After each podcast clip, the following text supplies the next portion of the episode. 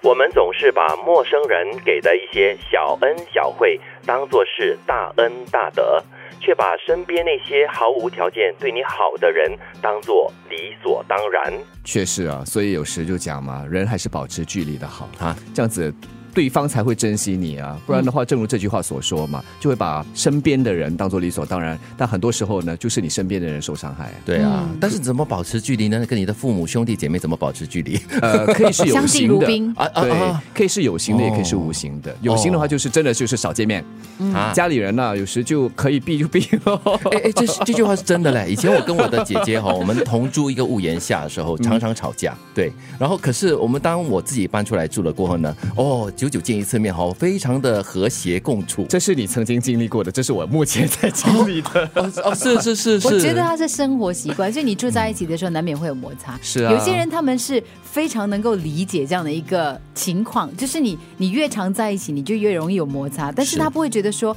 哦有摩擦我就避开。有一些朋友告诉我说，他其实觉得如果你因为有这样的摩擦你就走，嗯，那其实那个感情没有办法继续的升华，你就停留在某个点上 但。是辅导员也经常说嗯嘛，当起冲突的时候，其中一个当下可以做的决定就是呢，走开，抽离。对啊，就是在有形的这个基础上哈、拉开来距离。嗯那么等双方都冷静下来了，再重新来磨合之前的摩擦。但是哈，辅导员也提醒，如果是夫妻嗯抽离这件事情呢，真的要计时。啊。就是不能够从抽离变成冷淡，对然后你们就会抽开。所以对啊那个时间点也是很重要，嗯你不可以抽离太久，是对一个适度的回应，然后再回来。是，所以才说嘛，有形和无形。那无形的话，就正如刚才提到的啊，相敬如宾，把对方当做是一个不至于陌生人，但是一个朋友。对对，当然这句话让我最常想到的就是我们对我们身边的亲人啦、就是说父母，尤其是父母。我一些朋友啊，对于他们的父母是大呼小叫、呼呼喝喝的，嗯真的。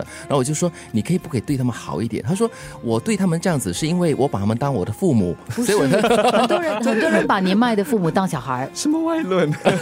你你懂我意思嗯吗？就是很多人把自己年迈的父母当成小孩儿，就觉得说呢，嗯我要管你，我要教你。所以呢，我曾经听过一个辅导员提醒，他就说呢，其实很多成人孩子就在照顾年迈家长的时候呢，他们会忘记他们的家长是有尊严的，不是一个三岁小孩儿像你在培养你的孩子是一样是是来就是责骂他说，哎，为什么每次跟你讲都这样啊？其实老人家他会他会退缩，他会难嗯过。 但是你的这句话哈、我觉得也有另外一个解读。很多人把年迈的父母当做小孩来疼。但是这个小孩 是可能是别人的小孩来疼。嗯当你碰到一个陌生人的小孩，或者是别人的小孩、朋友的小孩的话，你会这样子对他呼呼喝喝吗？你一般上我们说，哎呦，好可爱啊，你怎么样嗯对怎么样？为什么不用同样的这样的态度来对待你自己年迈所的以父母？要提醒，因为其实尤其是当看护者的话，他是不容易的，很累的。对，很累，所以你是很容易陷入那个情绪。但是如果你能够就是提醒自己的话呢，其实可以避免很多不愉快的家庭纠纷啦。啊最近我就看了一部电视剧嘛，就是当下啊，那个看护者